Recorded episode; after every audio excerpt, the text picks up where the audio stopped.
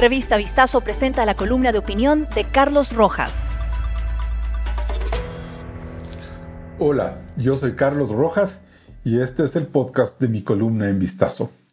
Lazo descafeinado. Fue en una conversación informal, un par de semanas antes de su renuncia al Ministerio de Gobierno, que Alexandra Vela habló de los dos temas que en ese momento le preocupaban. Uno era la posibilidad de que el correísmo y los socialcristianos pudieran tener los votos para tumbarse a Guadalupe Llori, y vía juicio político reestructurar el Consejo de Participación Ciudadana para nombrar el Contralor, fiscal y la judicatura de sus sueños. Ante una arremetida política de esa magnitud, Vela no veía otra salida que la muerte cruzada, tal y como lo confesó en la carta de dimisión que hizo pública. La otra inquietud hacía referencia al grado de contaminación que a su juicio mostraban ciertos elementos de la fuerza pública militares y policías en torno al dinero ilícito de la minería ilegal y sus macabros nexos con el narcotráfico.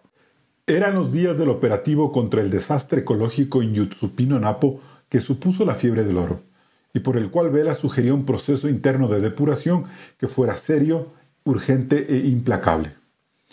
Días después de su salida del gabinete, al presidente Guillermo Lazo le estallaron dos escándalos de peligrosísima proporción la excarcelación del ex vicepresidente Jorge Glass, condenado por corrupción, y el asesinato de Don Nasa, luego de que se lo viera escapar del Ministerio de Defensa, constatándose que hay militares alimentando esa pirámide ilegal.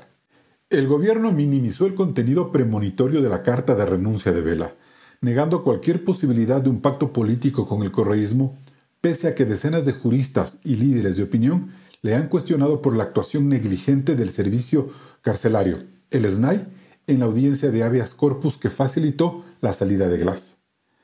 En cambio, del avispero en el que se transformó el Frente Militar por los tentáculos de Don Nasa, solo habla el ministro de Defensa Luis Hernández. Con una indiferencia que sorprende, el presidente Lazo busca no enfrascarse en estos asuntos. Ni una sola señal de preocupación por la crisis militar y sobre la libertad de Glass insiste en no ser un hombre de odios, pues como gobernante republicano lo suyo es respetar la independencia de poderes y no meter la mano en la justicia.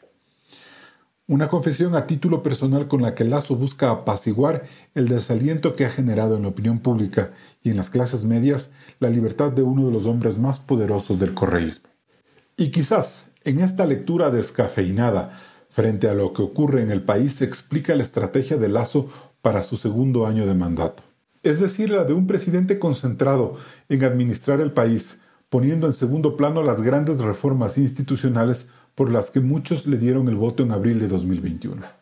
Sí, la consulta popular es un plan de Carondelet para octubre próximo, pero de momento no hay nada que garantice la voluntad o popularidad por cambiar la Asamblea, el Consejo de Participación Ciudadana o la maltrecha justicia.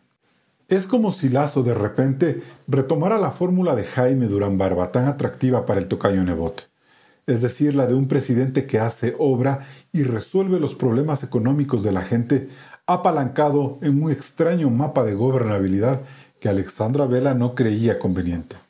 ¿Esto le dará resultado? Escucha todas las columnas de opinión de nuestros articulistas y otros podcasts de Revista Vistazo en nuestros canales de streaming